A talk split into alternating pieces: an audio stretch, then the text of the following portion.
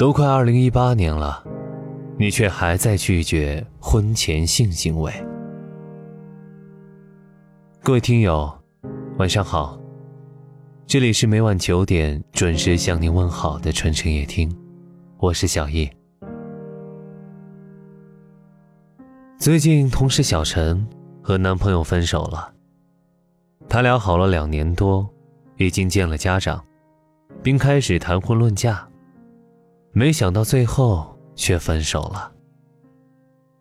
我有问他为什么，小陈的回答让我觉得不可思议。他说，她男朋友觉得她是一个不检点的女人。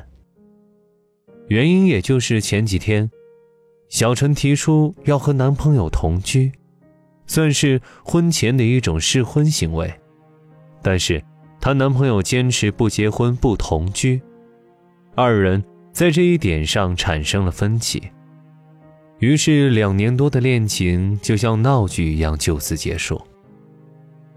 小易知道，现在很多年轻人都会在婚前同居，那婚前性行为就不可避免了。其实这本来就是两个人之间协商之后达成的共识，一来婚前性行为可以检验对方的性爱经验。这对婚后的生活至关重要。二来，婚前性行为可不只是因为性需要，它更多代表的是你的伴侣对你爱意的表达，把自己完整的给予你，难道不是因为爱你吗？但小陈的男朋友不这样认为。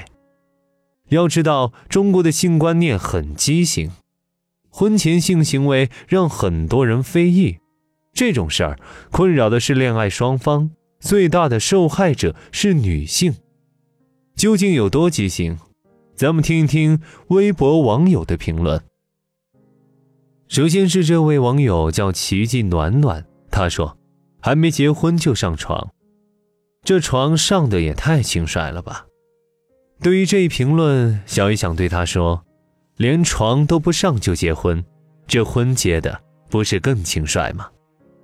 往下看是一位叫钢铁猛男的网友，他说：“婚前滥交都是耍流氓，女人应该自重一点，不要白被男人玩了，还说天下没有好男人，到时候结婚了会被自己老公嫌弃。没有人喜欢二手破鞋。”我想告诉这位叫钢铁猛男的网友：首先，婚前性行为不代表滥交；第二。你有把婚前性行为的女性比作二手破鞋，这是典型的物化女性。女人不是男人的私有物品，她有自己的选择权利。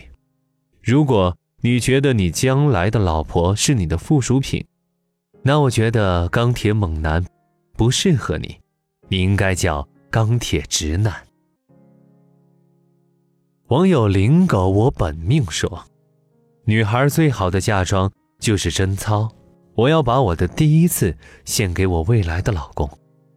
我想告诉这位女网友，你把第一次给自己的老公，是你表达爱意的一种方式，这是你的自由。但是，有没有第一次和有没有贞操不一样。我们为什么要把一层生理黏膜当做贞操的象征呢？女人不要把自己的贞操。寄托一层膜，你自尊自爱，认真对待自己的爱人，这就是贞操。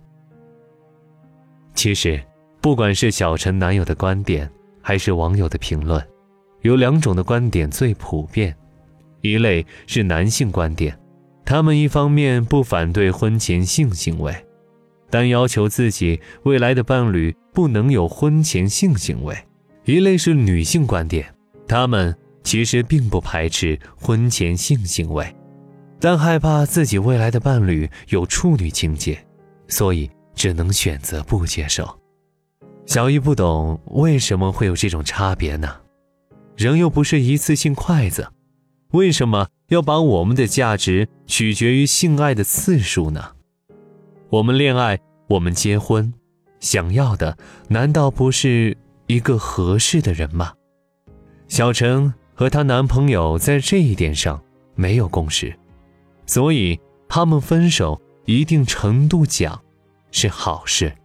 再回过头来看网友们的评论五花八门，小以我也尊重他们说话的权利，只要最后他们能找到和自己观点一致的人结为伴侣，这未尝不可。